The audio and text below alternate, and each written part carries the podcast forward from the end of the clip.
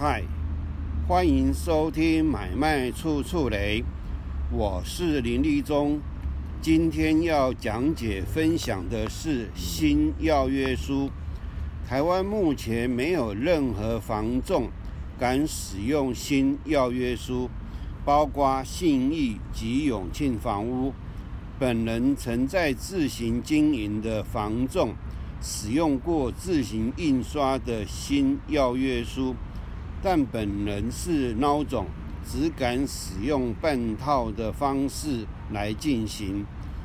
当时我鼓励屋主用委托价对外开价，而没有使用底价。但当有买方填写要约书后，我因为害怕屋主看到买主真实的出价时，会很难向屋主议价。因此，不敢出示要约书给屋主，等于还是用高价低报的方式欺骗屋主来成交。因此，制作本单集来赎罪。本单集使用的参考资料是由徐树慧编著的《美国房地产交易实务加州实例书》中的回价表格。单集中的中文内容是根据书中的回价表格样本，英文原文再经过 Google 网络翻译，如有任何错误，实在难免。因此，敬请听众至国家图书馆调阅由徐树慧编著的《美国房地产交易实务加州实例》这本书。重新阅读了解。以下是针对回价表格样本的简要说明。备注：表格一式四份，经纪人一份，买卖双方各一份，另一份备查。还价一号，供卖方或买方使用，可用于多次还价。这是对要约的反要约，其他日期、物业地址、买家、卖家之间。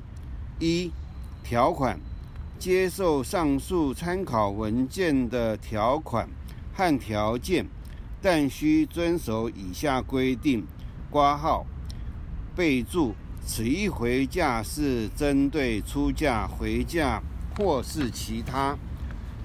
购买合同挂号要约挂号列出出价条件，除非另有书面规定，首付和贷款金额将按原报价相同的比例进行调整。本还价包括以下附件：二、如果勾选多次还价。卖方正在向另一位潜在买家提出还价，条款可能与本还价中的相同或不同。买方接受本还价不具有约束力，除非卖方随后在下文第七段中重新签署，并返回买方或买方代理。在所有这些事件完成之前，买方和卖方对购买或出售财产不承担任何责任或义务。挂号如为多方回价需注明。三、接受其他要约的权利，卖方保留继续要约出售。或进行其他交易的权利，以及在接受通知之前的任何时间接受任何其他要约的权利，如第四段所述，卖方接受另一个买方接受并传达本还价之前的报价，应撤销本还价。挂号，卖方仍有权。将房屋授予他人，四到期，除非接受本反要约的人签署接受本反要约，并且接受和沟通是通过亲自邮寄或通过亲自收到的传真，向提出本反要约的人交付签名副本，或至某地方。在写出本还价后的第三个日历日下午五点之前，或挂号。如果勾选日期时间上午下午挂号，本还价应被视为撤销，押金应退还给买方。此还价可能会被。同行执行回价的有效期限，作为根据上述条款提出此还价的人，确认收到一份副本，挂号回价人签名，日期时间上午下午，日期时间上午下午五接受。我写好，我们接受上述还价挂号。如果勾选以所付的还价为准，并确认收到一份副本挂号，接受与否。若否，则附另一回价表。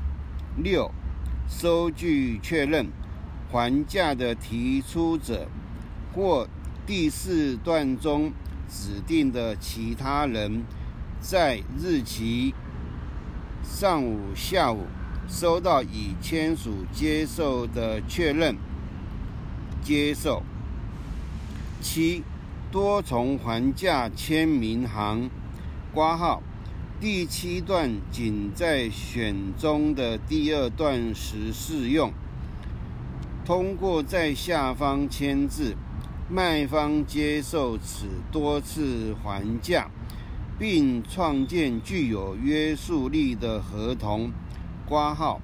卖方注意，在买方在第五段中签署接受，并返回卖方重新签署之前，请勿在此段上签字。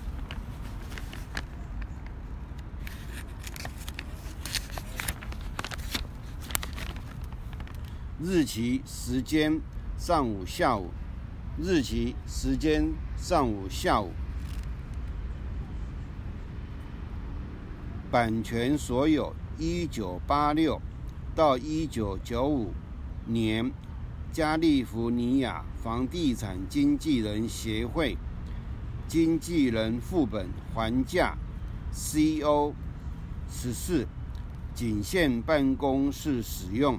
由经纪人或指定人和审核日期。